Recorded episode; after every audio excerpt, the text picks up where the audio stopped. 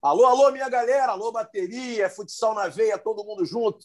Esse programa maravilhoso que é o Toque Sai, hoje recebendo dois astros internacionais.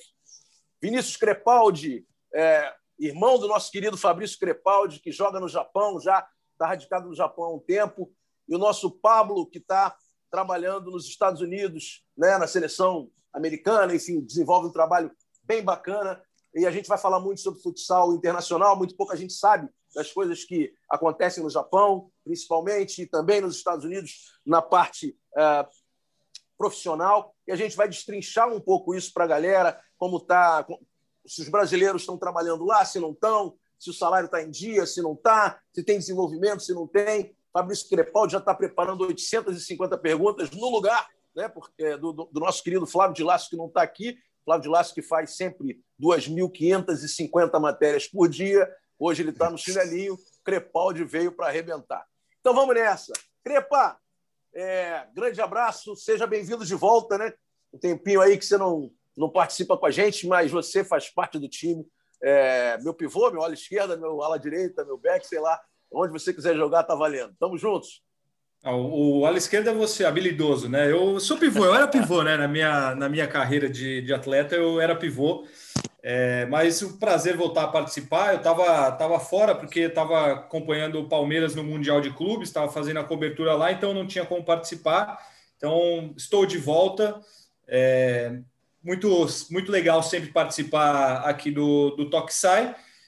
Um prazer receber aqui o Pablo e também colocar o Crepaldi mais famoso da família para falar aqui, né? Muita, muita gente aí no mundo do, do futsal me conhece pela cobertura no Sport TV, aqui no podcast, mas é, o Crepaldi famoso de verdade está tá aqui hoje. É, então, agradeço ao meu irmão Vinícius e ao Pablo pela, pela participação com a gente aqui. Mas vai, vai Marcelo, toca você aí, aí a gente vai, vai seguindo. Então vamos nessa. Vamos começar falando com o Vinícius Crepaldi. Irmão, prazer. É, irmão do Crepaldi, mas vai ser meu. Se o Crepaldi é meu irmão, Hoje é, literalmente, irmão, né? Hoje, Hoje é, é literalmente. É, irmão do Crepaldi, literalmente, mas meu irmão, com certeza, porque a gente tem uma afinidade muito grande. E é um prazerzaço ter você aqui. Eu morei no Japão quatro anos, é sempre bom a gente falar de Japão. Né? Lá atrás, morei em 95, 96, 97, 98, em Akita, no norte do Japão, desenvolvi futebol lá, e, e é, tenho alguns convites até para voltar para lá, que o Blau, é, Blau Blitz Acta é, passou para a segunda divisão lá e foi o time que eu dirigi lá atrás. Né? Então, estou muito propenso a, a, fazer umas visitas lá. E quero saber, cara, primeiro se apresenta, fala um pouco da tua carreira, é, fala o que, que você está fazendo, como está o futsal japonês, enfim. E depois a gente vai trocando ideias aqui. Fabrício vai fazer algumas perguntas também. Daqui a pouco a gente chega no Pablo para falar do futebol americano, do futsal americano, perdão. Diga lá, Vinícius, grande abraço, meu irmão. Abraço, é um prazer estar participando. É, desde que meu irmão ele participa do, do, do Podão, eu, eu acompanho, então para mim é uma, uma grande honra, uma grande alegria estar participando hoje também. É, bom, você mesmo falou, você morou quatro anos aqui e sabe como o Japão é, é, é um país. Eu falo que é um país encantador, porque eu tô aqui desde 2011, né? É, daqui dois meses fazem 10 anos que eu cheguei no Japão e muita coisa mudou no futsal desde que eu cheguei. Para você ter uma ideia, para vocês terem uma ideia, eu cheguei aqui. A primeira liga que eu joguei era apenas a quinta edição da liga da liga japonesa de futsal. Hoje a gente já está na décima quinta, décima quarta, agora questão de temporada que muda um pouco e muita coisa tem mudado. A gente já tem jogadores que se destacaram na Liga Nacional, já foram campeões da Liga Nacional jogando aqui no Japão. É, a gente tem o domínio de uma equipe que é o Nagoya Oceans, que eles das 14 edições até agora eles foram campeões em 13 e uma outra, uma só a, equipe de Osaka que foi campeão uma outra vez. Mas o futsal eu olho que vem se desenvolvendo cada vez mais. É, as equipes de futebol, como você falou, é, é, eles vêm reconhecendo cada vez mais a importância do futsal para o desenvolvimento do, do, jogador de futebol. E fora isso, a estrutura, né, as estruturas dos ginásios, de tudo que a gente tem aqui, faz com que seja muito legal é, jogar futsal profissionalmente aqui no Japão. E me diz uma coisa, Vinícius, como funciona aí é, transmissão, publicidade, enfim, como é que é o retorno para o público? A gente sabe que o sumô é um, é, tem uma audiência extraordinária, o beisebol também é um esporte que é, todo mundo para para ver. Quando eu morava aí, é, você ligava a televisão, tinha, tinha beisebol o tempo todo, enfim. É, o judô é um esporte muito praticado também. Como está o futsal hoje nisso aí? A galera já está abraçando, tem público, é, é, as empresas colocam publicidade, a televisão transmite. Como é que funciona esse mercado aí dentro? É, aqui os principais esportes, como você mesmo disse, né? Eu tenho o sumô, tem o beisebol, que é muito popular aqui, e o futebol. É, de uns tempos para cá, os esportes de, de, de, ginásio, né, de quadra, como o basquete e o futsal, vem crescendo bastante. Até o ano passado, as transmissões da, da, da F-League, né, a F-League e a Liga Japonesa de Futsal, elas se dividiam entre um canal de TV fechado e, e um canal de streaming pela internet. Nessa temporada, esse canal de streaming da internet, ele comprou os direitos e eles transmitem todos os jogos ao vivo. Então, assim, são 132 jogos desse ano da Liga que, são sido, que, que estão sendo transmitidos ao vivo. Inclusive, amanhã, amanhã e domingo, né, para gente aqui, tem a rodada final da F-League. A nossa liga vai acabar agora nesse final de semana. E esse ano, né, claro, a gente teve o, o corona, teve algumas dificuldades com relação a, a, patrocínio, jogos sem públicos, conforme a, a, o Covid aumentava, eles fechavam os ginásios, mas de momento os jogos estão liberados com público de até mil pessoas. Oh, legal. E a galera vem abraçando, vem, vem curtindo cada vez mais o futsal, vem conhecendo, porque não deixa de ser uma, uma liga nova ainda, né? É, o time que eu jogo, ele, o principal patrocinador é uma empresa da minha cidade, da nossa cidade mesmo, que, que já apoia. Aqui pode falar o nome, não tem problema, pode ir. É, eu moro na cidade que chama, que chama Matida, né? O meu time se chama Pescadola Matida.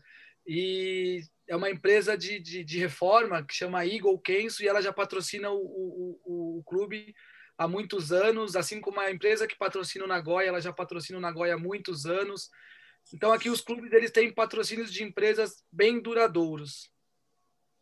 É, eu vou falar um pouco sobre isso daqui a pouco. Vou até guardar isso, isso que você está falando. O Fabrício, depois me lembra porque eu já estou ficando velho e eu posso esquecer e mudar de assunto.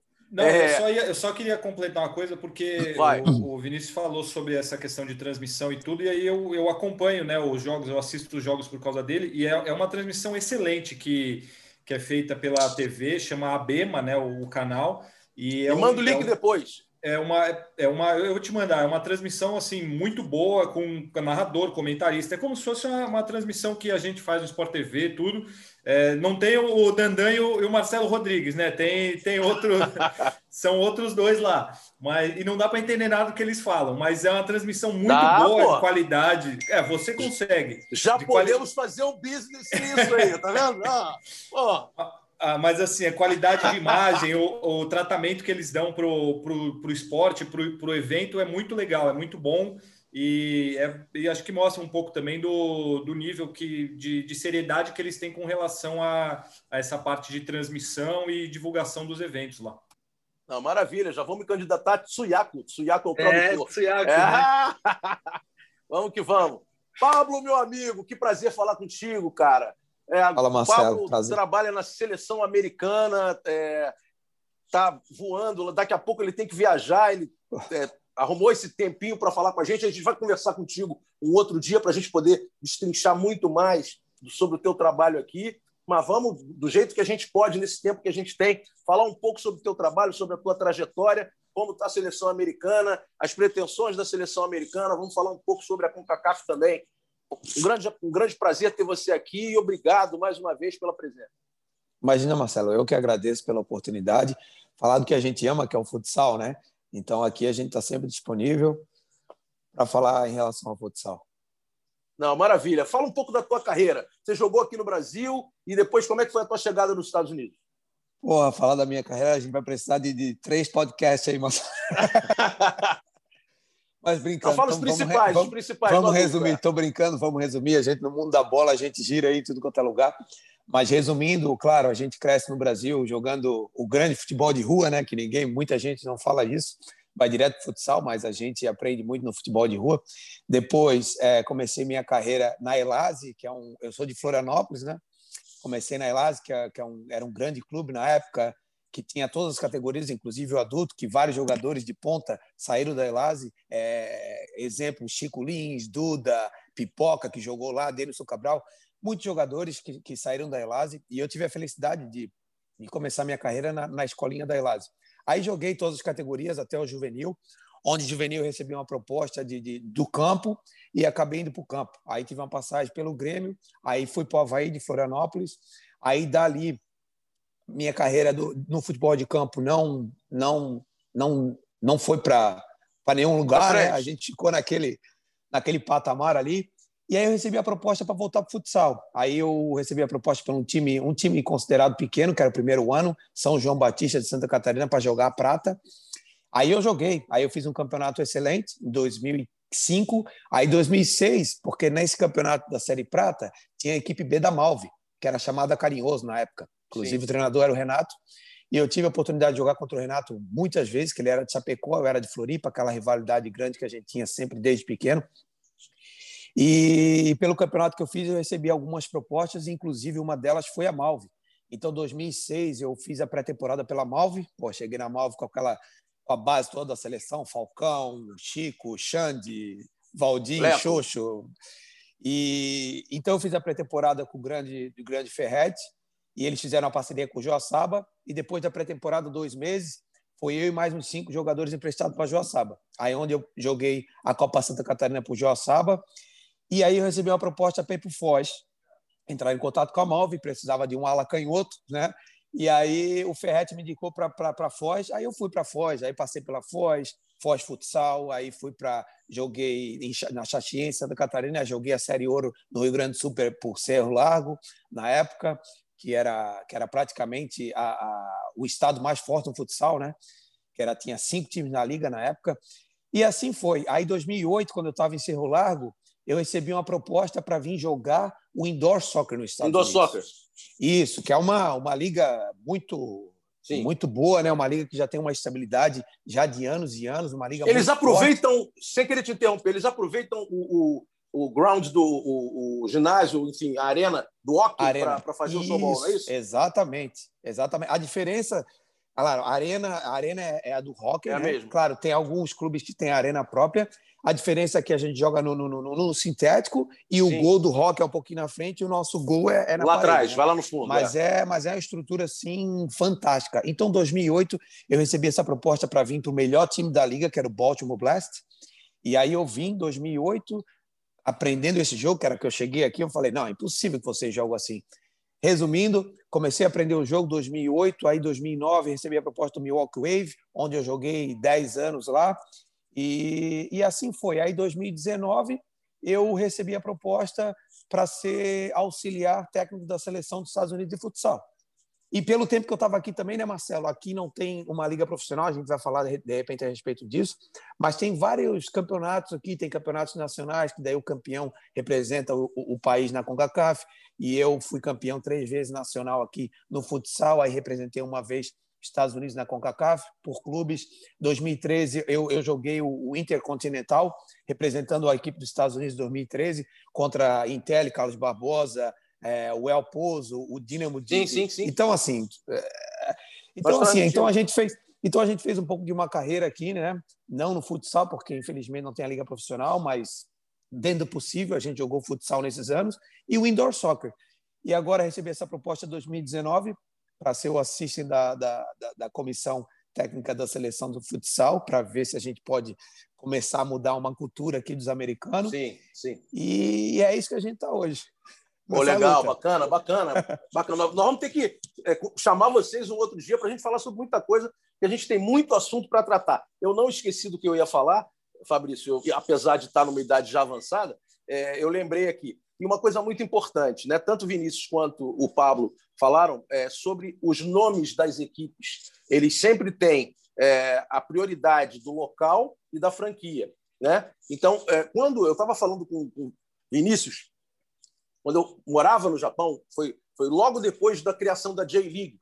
A J-League era representada por empresas. Então, tinha o time da Honda, tinha o time da Yamaha, tinha o time do Yomiuri Shimbun, Shimbun é jornal em japonês, é, e eles entenderam que falar o nome da empresa como é, patrocinador direto, você está ganhando ou perdendo quando você é, é você está usando o nome da empresa. A tua empresa está ganhando o jogo ou perdendo o jogo. Então eles criaram franquias profissionais para cada local. O, o Sumitomo Bank era o Kashima Antlers de hoje. Kashima o local e Antlers é o nome da franquia. Então você consegue vender isso com mais facilidade. Você não precisa, porque o nome do patrocinador já está estampado na camisa, já está na publicidade, já está numa maneira geral. É uma coisa muito inteligente que a nossa cultura aqui não permite. Muita gente entende, ah, você tem que falar o nome tal, tal, tal, tal, tal, o nome da, da, da empresa. Não precisa, já está estampado lá, os caras sabem o quanto de retorno publicitário aquilo atinge. Esse é um ponto que a gente precisa é, fazer com que alguns empresários entendam. Né? O pessoal da Cressol, por exemplo, eu fui dar palestra lá em 2016, eles entenderam rápido. Marreco é uma marca muito forte, Pato é uma marca muito forte. Eles sabem que eles vão ganhar muito mais é, patrocinando e tendo a imagem como retorno do que de, de uma outra forma. Então, eles querem a imagem da empresa preservada, por isso eles criaram novas, novas marcas para esse desenvolvimento. Crepaldi, agora é com você. Eu não quero dar aula, não quero ser professoral aqui, não. Mas é só um, um gancho que o Vinícius deixou aí. Eu acabei pegando, não esqueci, estou com a memória em dia, estou malhando de novo, estou mais forte, estou ficando bonitinho. Então, eu acho que é a endorfina que está me fazendo lembrar das coisas. Vai, Fabrício, manda aí. Você está inspirado hoje, Marcelo. É, o, não, eu queria perguntar primeiro para o Vinícius para ele explicar muita. É, eu acho que tem uma diferença grande, até em questão de profissionalismo Aí também acho que vai muito do, do povo japonês e da, da maneira como eles, como eles lidam com as coisas, mas as diferenças é, do que ele vive esse período todo no Japão, porque ele viveu aqui no Brasil e que ele conhece. É, porque a gente vê aqui muito time acabando de uma temporada para outra, é, saindo da liga, ou o time some para. A gente tem o caso da Soeva. Tudo bem, esse ano é, é muito, muito atípico por conta de pandemia e tudo, mas quando todos os times já estavam com o elenco completo, a Soeva não sabia se ia ter a continuidade, se ia jogar na liga ou não. Aí agora, há pouco tempo que eles anunciaram e aí começaram a divulgar o elenco. Isso é só um exemplo e tem vários outros times que acabaram no, no meio do caminho é, em anos anteriores.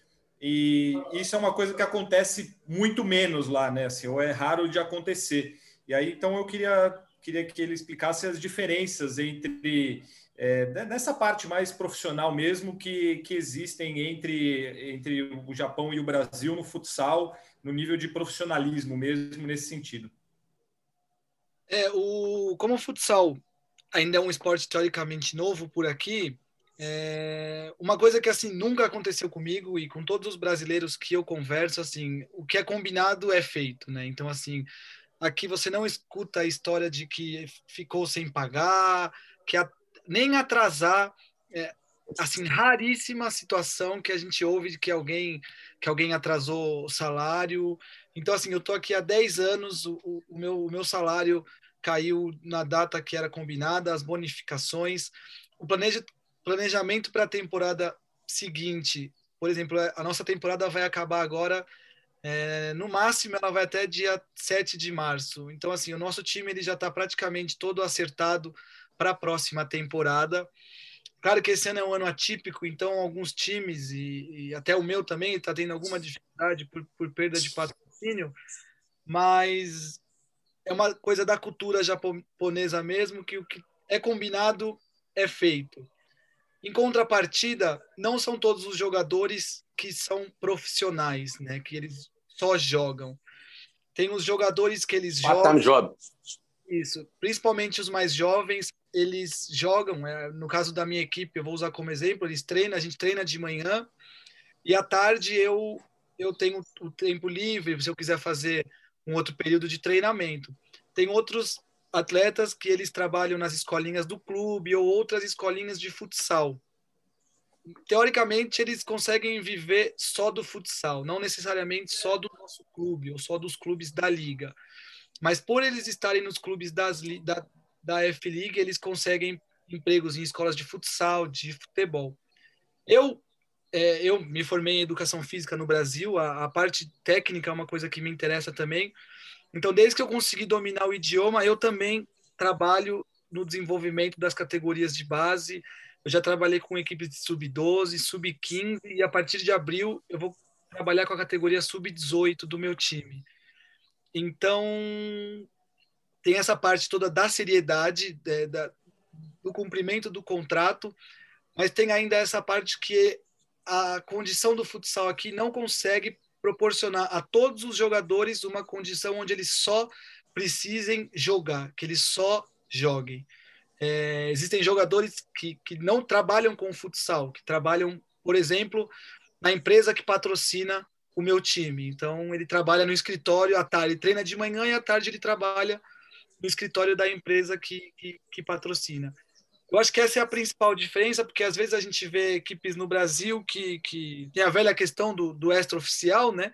Que muitas equipes não deixam jogar, mas não pagam suficientemente bem para o atleta é, conseguir viver só, só daquilo. Enfim, eu acho que essa é a, a principal diferença. Eu vou te falar uma coisa, Vinícius. Eu tenho assistido a algumas partidas é, e fui convidado para assistir a uma semifinal de um extra em São Paulo e eu fui. Rapaz, que festa! Eu acho que a gente tinha que. Eu vou tentar falar com o Gustavo, que é o nosso, é o nosso irmão-chefe, né? nosso Big Brother, é...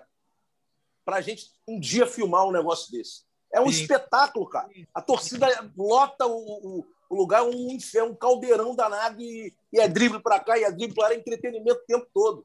Eu acho que falta um pouco isso dentro do profissionalismo também. Não é que a gente entende o, o treinador, a gente entende a cabeça do, do, do, do, enfim, do elenco. O importante é vencer, é, final não se joga, final se vence, tudo isso. Mas essa atmosfera, essa, essa raiz do jogo que faz com que a nossa audiência seja. As pessoas procuram a audiência para ver isso.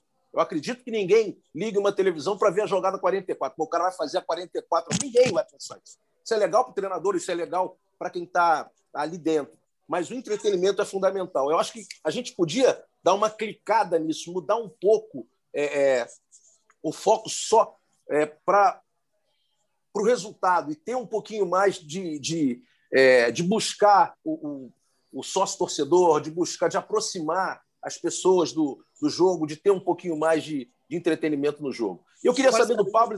Fala, fala, Vinícius, fala, depois eu passo o Pablo. Mas foi o que o Pablo falou do futebol de rua. O extraoficial, a essência é, essa. É isso, é isso. É a liberdade, né? É a liberdade. É isso, Pablo. A, a é liberdade. isso.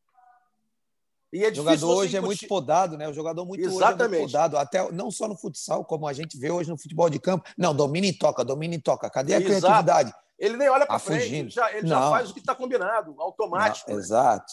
Então, assim, não, não são, obviamente, dúvida. não dá para generalizar, né? Não, não, sem generalizar. Permitem, claro. Exato. Sim, Mas, sim. Marcelo, e isso é uma coisa que a gente fala muito aqui também, cada vez menos a gente vê nos jogos da liga aquele jogador que pega a bola, vai para cima, é, dribla, tenta fazer alguma coisa diferente. Hoje está é, tá muito mecânico, os caras pegam, tocam para trás e saem na diagonal, aí faz a 44, não sei o quê. É muito raro você ver um cara que, que pega, que pedala, que vai para cima, dá lambreta, carretilha, não sei o quê, que o Falcão transformou então famosa.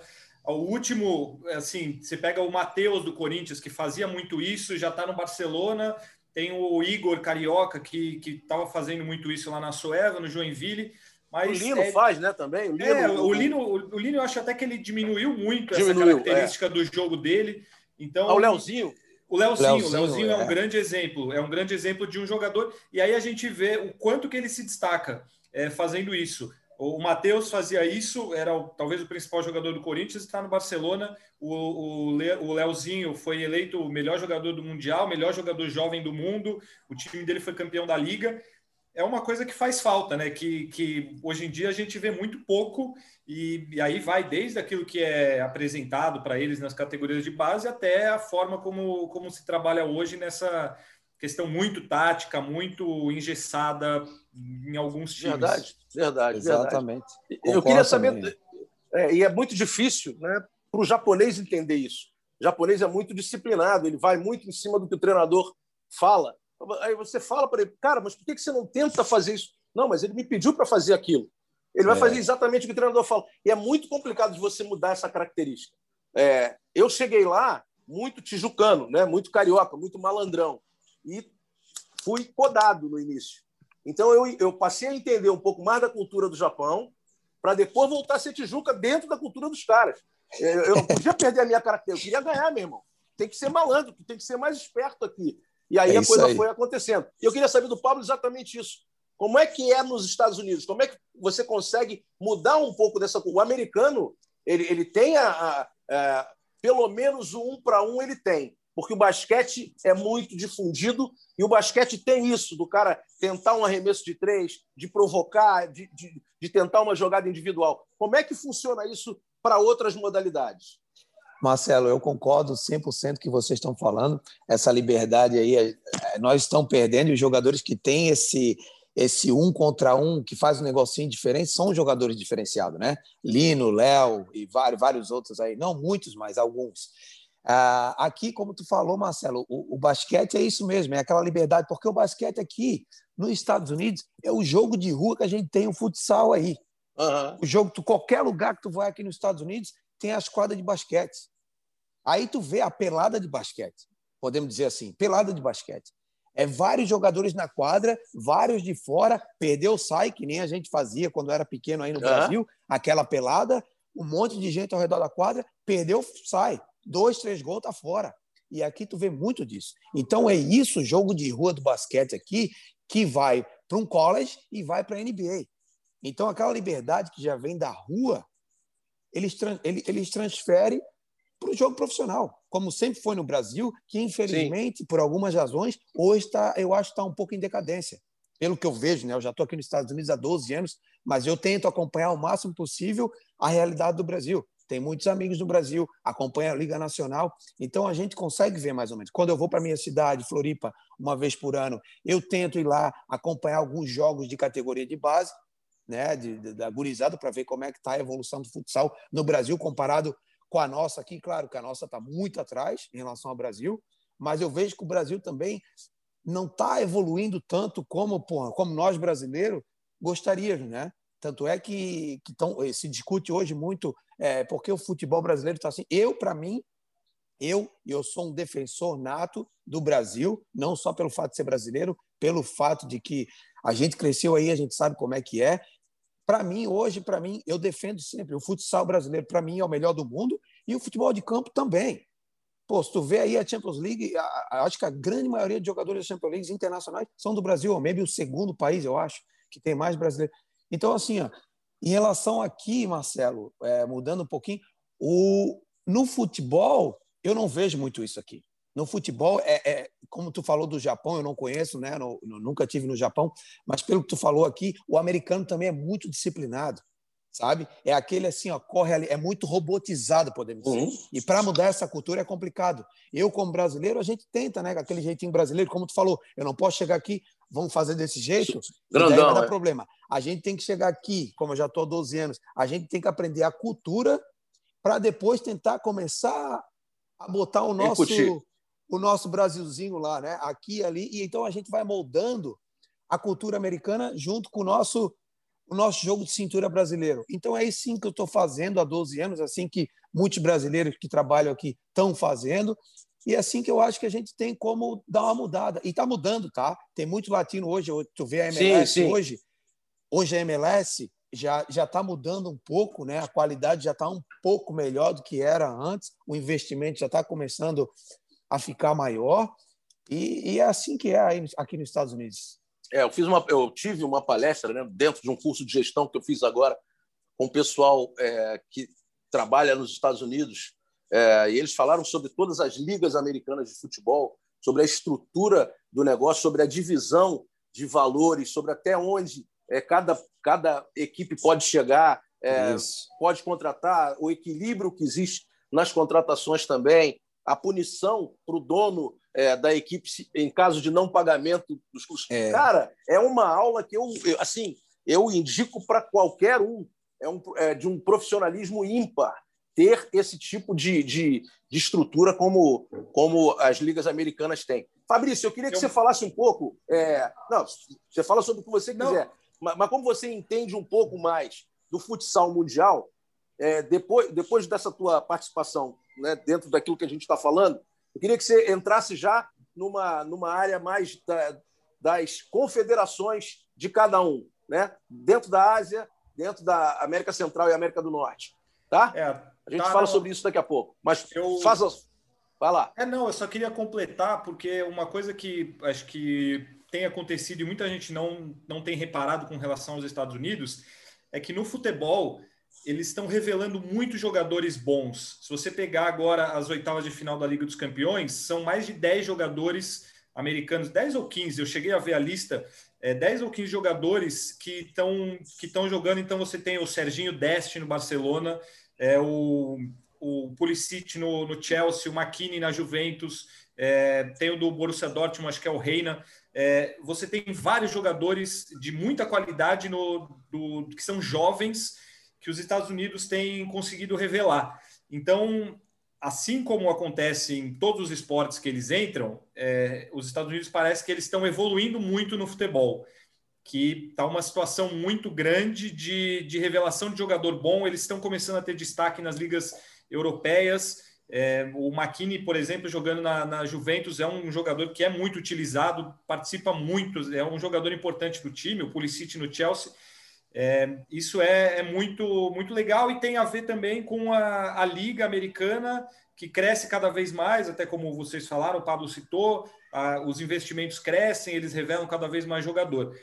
E aí eu, eu queria perguntar para o Pablo, é, antes de entrar nesse assunto que você falou, como que está a situação da Liga Americana? Porque uns anos atrás, acho que uns quatro, cinco anos atrás, é, começou uma divulgação da Liga Americana de Futsal, tinha até alguma coisa a ver com o Falcão, e aí a gente vai ter liga, é, na internet saía muita coisa, e aí de repente isso acabou, sumiu.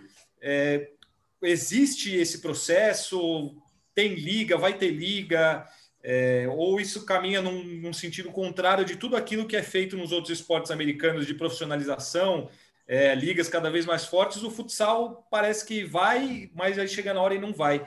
Como que está isso e o que, que, que, acontece com relação a isso? Então, Fabrício, essa, essa liga aí era para. Acredito que 2015, 2016 eles começaram a falar dessa liga. Inclusive, trouxeram o Falcão e o Ricardinho aqui para fazer jogos de exibição. É, mas, assim, ó, eles fizeram, tipo, queriam fazer uma parceria com os, com os clubes da NBA, venderam algumas franquias e, por alguma razão, não evoluiu. Então, mas todo ano ele te fala dessa liga, todo ano. Mas eu acho que o standard da, da, que eles começaram foi muito alto. Eles já queriam começar uma liga do zero, fazer a melhor liga do mundo. E, e não é assim, né? A gente tem que começar uma coisa é, um pouco, acho, é, né, não tão grande naquele patamar do, de uma NBA. Imagina, a NBA já está já tá quantos anos nisso? Então, acho que, que foi um pouco. É... Não, não, não, dá para falar a palavra, definir uma palavra certa, mas eu acho que eles tentaram começar, resumindo, né, pelo, pelo patamar muito alto né, em relação aqui nos Estados Unidos. E pelo que um, um futsal aqui ainda não é desenvolvido. Né? Nós estamos começando a fazer um trabalho agora com desenvolvimento, até as crianças. Tem muito brasileiro aqui, tem várias academias de futsal. E, e como tu citou aí alguns jogadores que hoje os Estados Unidos está revelando o futebol de campo, porque tem muitas academias hoje de futsal aqui nos Estados Unidos. E 98% são brasileiros que comandam essas academias de futsal. Então, tem muitos jogadores hoje vindo com qualidade. Eu acredito, sem dúvida nenhuma, e hoje a gente está envolvido nisso, estamos à frente de uma seleção e estamos vendo muitos jogadores pelo país todo, inclusive jogadores de categoria de base, porque hoje a gente só tem a seleção nacional de, do, do, do, masculino, né, do adulto, mas o nosso planejamento já foi aprovado pela West Soccer fazer a seleção feminina também adulta e das categorias de base.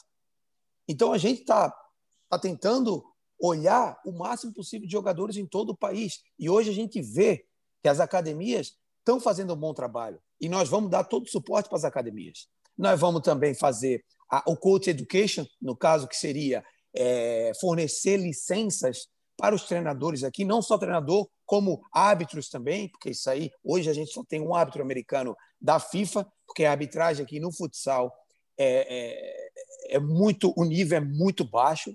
Então é isso que a gente quer, a gente vai dar o suporte para os treinadores de futsal que estão trabalhando com futsal, para os árbitros e também para as crianças. E a gente vê hoje que a geração que está vindo, vocês podem esperar que a, gera, a próxima geração dos Estados Unidos vai ser um nível muito bom. Porque hoje a gente vê as crianças de 14, 15, 16 anos com um nível muito bom no futsal. Mas o problema aqui dos Estados Unidos é esse, né? Infelizmente, pelo futsal não ser um esporte olímpico, não tem futsal nas escolas. Nas escolas, eu ia chegar não nesse tem. ponto aí. Isso, é. exatamente, Marcelo. Então, é esse ponto que a gente quer mudar também. Né? Porque eu sou um apaixonado pelo futsal, cresci a minha vida no futsal, e o treinador da seleção, que é o Duchamp, é um servo, ele jogou também profissionalmente na Sérvia e foi auxiliar técnico da seleção da Sérvia. E é um cara também apaixonado pelo futsal. Então, nós, como estamos à frente hoje do futsal, e Cal West Soccer, né, que é a federação aqui americana, nós estamos em cima o tempo todo porque a gente quer mudar a cultura dos americanos. A gente, a gente sabe, ele, serve, e eu, brasileiro, a gente sabe o quanto importante é o desenvolvimento da criança no futsal para que ela, num dia, de repente, se ela quiser jogar futsal profissionalmente, vai, mas se ela, ela ela seguir. Preparar, e ela, mas ela vai estar preparada para jogar o futebol de campo. Então, esse é o problema aqui. Muitas crianças, claro, a grande maioria, o que, que elas querem? Elas trabalham no futsal porque elas sabem que vai melhorar no futebol de campo. É nítido isso. A gente vê em tudo quanto é lugar. E aqui eles estão eles estão começando já, o pessoal do futebol de campo está começando a mudar essa cultura. A criança precisa jogar futsal. Inclusive, o treinador do basquete, do Mavericks, do Dallas, ele deu uma entrevista, ele falou: as crianças preferem jogar futsal. Ele citou o futsal, que foi uma coisa para mim surpreendente. Então, assim, muitas pessoas hoje, os americanos, estão começando a mudar essa cultura. Então, é isso que a gente está tentando footwork, fazer né? aqui. Footwork, né? Agilidade. É, exatamente. Exatamente tudo. Mas, infelizmente, Marcelo, como eu falei, eles chegam no ponto 16, 17, eles têm que ir para o futebol de campo, porque o scholarship, para entrar numa faculdade e ganhar sim, bolsa, sim. eles claro, têm que jogar claro. futebol de campo, porque não tem o futsal. Então, eles jogam futebol de campo, jogam pela faculdade, Aí ali eles são draftados para jogar Sim. um futebol de campo. Aí eles vão futebol de campo, porque infelizmente hoje não tem como eles dar encaminhamento, como a gente fez uhum. no Brasil. Eu conheço muitos jogadores que chegaram até no nível de seleção que só jogaram futsal. Porque no Brasil a gente tem a oportunidade de jogar uma liga profissional, a gente tem uma oportunidade de receber uma proposta para ir para a Europa, a gente consegue viver de futsal. Eu vivi no Brasil, claro, não ganhando tanto na época, mas eu vivi no Brasil só de futsal como acredito que vários aí vivem só Sim. de futsal. É o único trabalho que eles fazem, treinamento dois períodos e jogam futsal. E vários seguiram só na linha de futsal. Claro que teve muitos que chegaram com 16, 17, foram para o futebol de campo, mas eles tiveram opção. E aqui hoje, nos Estados Unidos, infelizmente, não tem, não tem, a, não tem essa, essa oportunidade. É, eu, voltando... acho ponto, eu acho que o ponto fundamental aí é não estar tá nas escolas. Né? Exato, como aqui no Brasil também, os alunos não têm o, o esporte como, é, como nos Estados Unidos tem a cultura e o esporte sempre no contraturno escolar, e aqui não tem essa obrigação. Isso, isso deixa o Brasil é muito. No Japão tem também. No Japão é assim. Né? Acaba a aula três horas da tarde, três e quinze, todo mundo vai para os seus clubes específicos, para esgrima, para o judô, para a luta livre, para o beisebol, para o futebol, enfim. É, e o futsal precisa entrar, principalmente nos Estados Unidos, é nas escolas. Isso seria fundamental. Exatamente. Isso seria fundamental. E é. outra também, outra coisa que poderia mudar. Claro, nós vamos para uma CONCACAF agora, talvez classificando para o Mundial, talvez possa mudar muito mais isso, mais rápido. Vai mudar, vai, Marcelo. Isso aí é garantido. Eu agora na frente com o Duchamp, que são um cara, é, é, novamente, apaixonado pelo futsal, e como a pressão que a gente está dando na USOC, e a USOC já provou muita coisa que a gente, do nosso plano, eu acredito que vai mudar, com certeza vai mudar. Agora, não sei a velocidade que vai mudar. Então, eu acho que uma classificação para o Mundial, as coisas vão, vão acelerar um pouco, ou uma liga, voltando na. concluindo a pergunta do Fabrício, uma liga profissional que hoje é, tem vários interesses, inclusive uma pessoa que não posso citar aqui o nome no Brasil, uma pessoa grande no futsal, também tem interesse em investimento aqui nos Estados Unidos, e muitas pessoas aqui americanas, inclusive hoje, Eu estou aqui na Flórida agora, estou viajando daqui a pouco para Chicago. Inclusive, nós vamos ter reunião esse final de semana em Chicago com grandes investidores americanos que têm interesse em começar uma liga profissional. Não, legal, bacana. Eu acho que mudaria bacana. muito. Nós vamos, né, nós vamos nós vamos conversar muito sobre isso. É, nós vamos nos comunicar sobre isso. Tem, há, há, investidores daqui também que têm interesse lá e, e, e têm interesse aqui exatamente, também, com algumas exatamente. mudanças importantes. E esse intercâmbio pode ser muito importante né, entre clubes, entre, entre grandes empresários. A gente tem pouco tempo para terminar, a gente tem uns 15 minutinhos, de 13 a 15 minutos para fechar, porque tem outro podcast daqui a pouco é, para ser gravado. E eu precisava entrar nesse assunto. Eu, eu peço que vocês sejam um pouquinho mais é, rápidos aí na, na, nas colocações. Uh, falar um pouco sobre cada confederação uh, continental. Né? Vou começar com, com o Crepaldi, com o Vinícius.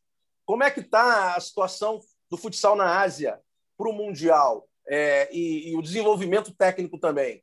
Vinícius. É, a gente, desde que eu estou aqui, eu tenho acompanhado um crescimento técnico muito interessante, tanto que o Japão não participou do último campeonato mundial, porque o Japão ele perdeu nas quartas de final do, da, do, do campeonato asiático que classificaria para a Copa da Colômbia, ele perdeu para o Vietnã. Depois ele ainda jogou uma repescagem onde ele me perdeu para o Tajiquistão ou Kirguistão, alguma coisa assim, eu não me lembro. Acho que é Kirguistão. É, foi alguma coisa assim. Então a gente tem. tem... Mas só acho também. Tô... É, tem, tem agora que, inclusive, né? É, para todos que acompanham o podcast, a, o Campeonato Asiático ele foi cancelado, né? ele não foi adiado, ele foi cancelado. As vagas, esse Campeonato Asiático, ele daria as vagas, as cinco vagas do continente asiático para a Copa do Mundo, e essas vagas elas vão Vai ser, ser por ranqueamento, né? Por ranqueamento. Por ranqueamento, de cabeça, de, agora de cara eu consigo te falar aqui: Irã, Japão, Tailândia e Uzbequistão estão garantidos. Essa quinta vaga ela vai rodar entre Vietnã, Kuwait, é... mas o que a polêmica que está tendo aqui é que tem muitas seleções que estavam num crescimento interessante, no caso da Indonésia, Kuwait, que é o Cacau que está fazendo um trabalho interessante, uhum. o Renan, que, que era da sub-20 do Brasil, teria grande chance também é, seleções que vêm crescendo no continente, a própria China, é, que queriam essa quinta vaga. Né? A Austrália ela ainda estava meio se ia participar ou não ia, mas a gente tinha como assim, era quando ia ser feito o campeonato asiático, Marcelo, acho que até quando estava aqui, a final já era Japão ira, Japão ira, Japão ira. Desde que eu estou aqui, eu já vi uma final Japão e Tailândia, eu já vi final Japão e, e, e, Irã, claro, eu já fiz Japão, eu já vi final Irã e Uzbequistão. Então, nos últimos anos, tem, tá tendo um, um rodízio, claro, o Irã tá sempre, o Irã tá sempre, porque o Irã, até pela questão, acho que física, né, é, é, eles, é, eles são da Ásia, mas quando você olha eles fisicamente, parece que eles não são da Ásia, porque eles são muito mais fortes fisicamente que todas as outras seleções mas está tendo um crescimento bem, bem bacana nos outros países também. Legal, legal. É, falando só um pouquinho rapidinho pelo, é, do Irã, o Irã normalmente ele reúne o grupo oito meses antes da competição. É, eles trazem os principais jogadores iranianos e colocam é, em dois quartetos num time só. Então, Isso. eles ganham o campeonato iraniano e treinam o tempo todo.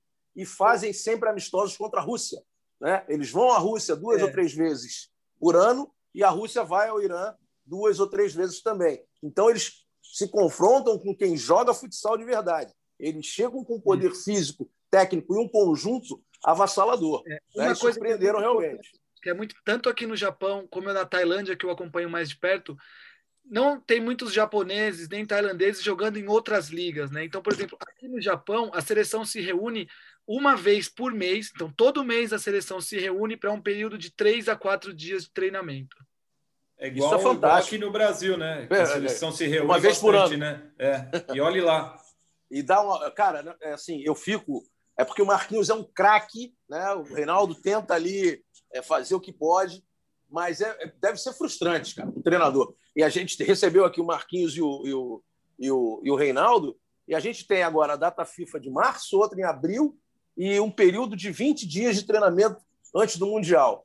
E é fundamental que nós consigamos fazer com que o Brasil treine nessas datas e jogue nessas datas para a gente ter uma participação legal. E a gente está ouvindo do Vinícius, que daqui a pouco eu quero ouvir do Pablo também, que é, o, o Japão treina todo mês. É, eu falei agora que o Irã treina oito meses seguidos, e aí as pessoas depois acham que é complicado quando o Brasil é desclassificado pelo Irã numa competição. Irã, é. Empatando o jogo. O jogo Isso. foi 3 a 3 Foi um empate. Mas os caras treinam oito meses, cara. Os mesmos jogadores. Aqui o cara vem da Europa, mal tá fisicamente, o jogador do Brasil está é, voando, o jogador da Europa está tá em pré-temporada. Porra, tem que juntar tudo. É, é, muito difícil, não é? A galera acha que é mole. Ah, é Brasil, vai atropelar todo mundo. Não é mais assim. Não, Infelizmente, não é mais assim. E ainda assim, a gente é favorito pela qualidade técnica e pela qualidade do, dos profissionais que a gente tem. Exato. Pablão, vamos que vamos. Como é que funciona aí na, na CONCACAF? A CONCACAF é, era para ter sido em maio, né? mas pela pandemia foi adiada um ano, que inclusive até foi, né, infelizmente, pela pandemia, mas a gente teve um benefício com isso, porque nesse meio tempo, três brasileiros pegaram a cidadania, que podem ajudar bastante no, no, na seleção, pelo fato de não ter uma liga profissional aqui, né? O Marcelo sabe como é que é. Se tivesse uma liga profissional, seria mais fácil pegava os melhores jogadores aqui, como o Irã fez até, vamos juntar e vamos vamos para o pau. Mas aqui não, né? A gente tem que começar praticamente lá de baixo. O que a gente fez por não ter uma liga profissional e pelo fato de eu estar jogando, estou aqui há 12 anos jogando indoor e essas competições de futsal, o que a gente fez? A gente ia nas cidades procurar jogador, fazia tipo um, um tryout, tipo uma peneira, né? Jogadores recomendados e os jogadores que eu já conheço. Eu conheço muito jogador, né? Tanto do indoor como jogadores que jogam futsal esses torneios. Então, assim que a gente foi fazendo uma base, desde 2019, né, quando a gente assumiu em setembro, a gente foi fazendo uma base, fazia uma base aqui, trazia 20 jogadores, treinava aqueles 20 jogadores, vão para suas casas durante uma semana, cinco dias. Aí a gente ia fazer o ID Camp, o ID Camp, que é como se fosse essa peneira. Ia na Flórida, ok, vamos gente, os senadores vão estar lá final de semana. Aí pegava indicações do desse, desse, desse, reunia 40, 50 jogadores, analisava, ó, não tem ninguém aqui. Aí ia, ia para Chicago. E assim a gente fez. A gente foi em várias cidades nos Estados Unidos procurando jogador. Aí a gente procurava, pegava 20, trazia, treinava uma semana, o futsal, e mandava para casa. E a gente fez isso durante setembro até fevereiro. Em fe final de fevereiro, a gente levou uma equipe para a Croácia. Aí jogamos com algumas seleções na Europa e ficamos lá, ficamos 15 dias lá, inclusive a equipe mais forte que a gente jogou, a campeã africana, que foi Marrocos, né? Que é uma equipe muito boa, que eu acho que pode surpreender muito na, na, no Mundial. E foi isso que a gente fez. E daí parou, né? Infelizmente, por causa da pandemia, aí parou tudo. E agora a gente está retornando. Dezembro a gente já fez um camp, que é o treinamento com a seleção. Semana que vem a gente vai fazer outro. Começo de abril vamos fazer outro e vamos para a CONCACAF, que é dia 28 a gente viaja, e a CONCACAF começa dia 3, né? Que são 16 seleções, classificando duas, né? Por grupo. Aí o mata-mata, as quartas de finais, e assim vamos. Ganhando a quarta de finais, a gente está no Mundial, porque são quatro seleções que vão para o Mundial. Maravilha. Fala, fala, Fabrício. Só queria. A gente nem vai entrar nesse assunto, porque é um assunto que a gente fala muito e ele rende muito. Mas assim, a gente tem o exemplo do Japão, que está aqui, o dos Estados Unidos está aqui. Aí a gente tem da Argentina, que faz esses treinamentos também com muita frequência. O Irã, como você citou, e muitos outros. A seleção brasileira inteira está na Europa. Você vai ter três jogadores aqui. Não daria para, de vez em quando, reunir pelo menos os 10 jogadores da, da Europa, com o técnico que está nos Emirados Árabes, então ele pode ir até a Espanha ali, que é mais perto, para fazer período de treinamento? A Espanha faz, a Argentina faz, todo mundo faz. E aí o Brasil fica aí um ano sem, sem se juntar, aí chega lá, faz dois jogos, ganha, fala, nossa, estamos bem. É, aí a gente viu na, nas eliminatórias a diferença que faz é, o Brasil perdendo para a Argentina. Então, pô, é, a Argentina treinou fazer... dois meses. A Argentina então, treinou um mês para essa competição e o, o Marquinhos teve dois treinos só. Então, exatamente. Então, o, a seleção poderia pegar os jogadores da Europa, pegar o Marquinhos, eles se juntarem lá. É, tudo bem, está numa condição da pandemia e dá para você pegar o Rodrigo e o Leandro Lino, por exemplo, que, que a gente sabe que provavelmente estarão na seleção, e manda para lá para treinar com eles. Vai sair mais barato do que mandar todo mundo para o Brasil. É, hoje é, e durante é, esse período tá, era possível ponto, entrar. Você vai pegar pelo menos, você vai ter aí 70% dos jogadores. Alguns países, os jogadores precisam fazer a quarentena. Então, né, eles preferem ficar lá. Mas pelo menos você tem condição de treinar a base. Porque aí você enxerga ali o Gagueia, enxerga... Também acontece, é. Não, mas assim, na Espanha, você, você pegar todos os jogadores da Espanha que têm condições de irem para o Mundial e que o Marquinhos já convocou, você forma com certeza dois quartetos para você sim, sim. É, entrosar, avaliar, jogada, isso, avaliar. A Argentina jogou dois amistosos no, no Uzbequistão há uma semana ou duas é. semanas atrás, se eu não me engano. É, é. A Argentina, com jogadores da Europa e da Argentina, conseguiu ir até o Uzbequistão, mas aí o Brasil não consegue. Mas a Argentina, a Argentina viria. Esse é um ponto que a gente tem que defender. É, isso, o, o Reinaldo Simões esteve aqui e falou para a gente. A Argentina viria ao Brasil. Os, é, os, amistosos seriam aqui no Brasil, contra o Brasil. A Argentina é, abriu mão de vir para cá, disse que não podia e tal, depois fechou e foi para lá.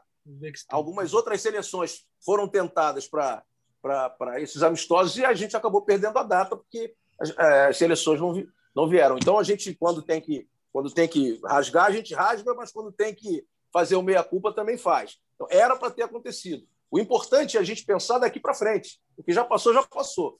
É, temos três possibilidades, essas três têm que acontecer. Se falhar numa delas, aí eu já começo a temer pelo nosso sucesso, apesar de pô, amar todo mundo que trabalha, gostar demais das pessoas e até sentir um pouco por essas pessoas que se entregam tanto ao comando da seleção brasileira. Os caras estão ralando para caramba, estão buscando fazer isso tudo. Mas o Fabrício está coberto de razão. É isso. Enquanto está todo mundo treinando, buscando, batalhando, babapá, a gente não consegue é, desenvolver dessa forma. O Reinaldo falou que pelo menos a de abril é, acho que são amistosos fora e o Brasil já está praticamente fechado. Mas o Marquinhos quer treinar o grupo inteiro, né, a seleção absoluta, em março também e nesses 20 dias é, pré-mundial. Gente, eu tenho dois minutos para terminar aqui. Queria que vocês falassem aí, dessem né, uh, esse papo final. É, eu, já de antemão, agradeço a todos. Foi um papo bacana. Foi curto, mas foi legal. Vou trazê-los novamente porque é, é sempre legal a gente saber tudo que está acontecendo fora. Muita gente é, acha que é, no Japão é, só tem japonês, né? E não é assim, sendo sendo sendo bem sendo bem é, metafórico. É, e não é isso. O futsal tem é, a gente tem que valorizar o que o Japão faz, a gente tem que valorizar o que os japoneses fazem. Eles são organizados. Marcelo, temos, fala, fala, Fabrício. Não, não, só para rapidinho para complementar isso, é, pouca gente acho que sabe disso, mas o Ricardinho, o português, que melhor sim, do mundo sim. vários anos, jogou acho que duas ou três temporadas na Liga Japonesa. Então mostra, isso, exatamente. mostra um pouco do trabalho sério deles nesse sentido. Claro, que a, a, a sempre vontade da evolução técnica. Então, quero agradecer demais ao Vinícius pelo, pelos esclarecimentos. É, foi bem legal. Pablo também, muito obrigado pela presença. Então, vou começar com o Vinícius aí para as considerações finais, depois o Pablo, Fabrício, e aí eu encerro. Vai lá, Vinícius. É, eu, primeiramente, gostaria de agradecer a, oportunidade de, estar participando de algo que eu estou sempre escutando, então, para mim, é, é, é, muito gratificante. É, agradecer vocês, os trabalhos, vocês, é, o Dandan, o meu irmão, o Dilácio, o trabalho que vocês fazem pelo futsal, porque tem muita gente que, que procura saber no futsal, só que a, a mídia, infelizmente, ainda a cobertura ela, ela não alcança a quantidade de gente, de, de pessoas que, que gostaria de saber. Então, agradecer o trabalho que vocês fazem, não só nas transmissões dos jogos, como divulgando as informações e, e tendo essas conversas com a gente no podcast. E falar que para mim foi muito, muito legal ouvir do Pablo também, a situação do, do, do futebol nos Estados Unidos. E estou à disposição, sempre que quiser conversar de futsal, para mim vai ser um grande prazer. Muito obrigado. Vamos lá, eu vou te visitar em qualquer hora dessa, hein? Deixa ah, acabar essa brincadeira. Vamos pode só chegar, Marcelo. Fala, Pablão. Eu também, Marcelo. A, a resenha aqui legal, muito boa. Sempre discutindo sobre futsal, é sempre maravilhoso, né? Uma coisa que a gente ama. É, Fabrício, Vinícius, também prazer é, conhecer um pouco da, da história do, do Japão, que a gente de longe, né? Eu nunca tive na, na, na no Japão Mas é sempre bom saber, né? Porque aqui a gente está em processo de evolução, né? Para criar tudo, desde o, começar do zero, né? Estamos começando, agora a gente está engatinhando, então a gente está começando a tentar ficar em pé agora. Então a tendência aqui é, é melhorar cada vez mais o mercado americano, essa é a nossa pretensão, esse é o nosso objetivo, tanto na categoria de base como na, na seleção.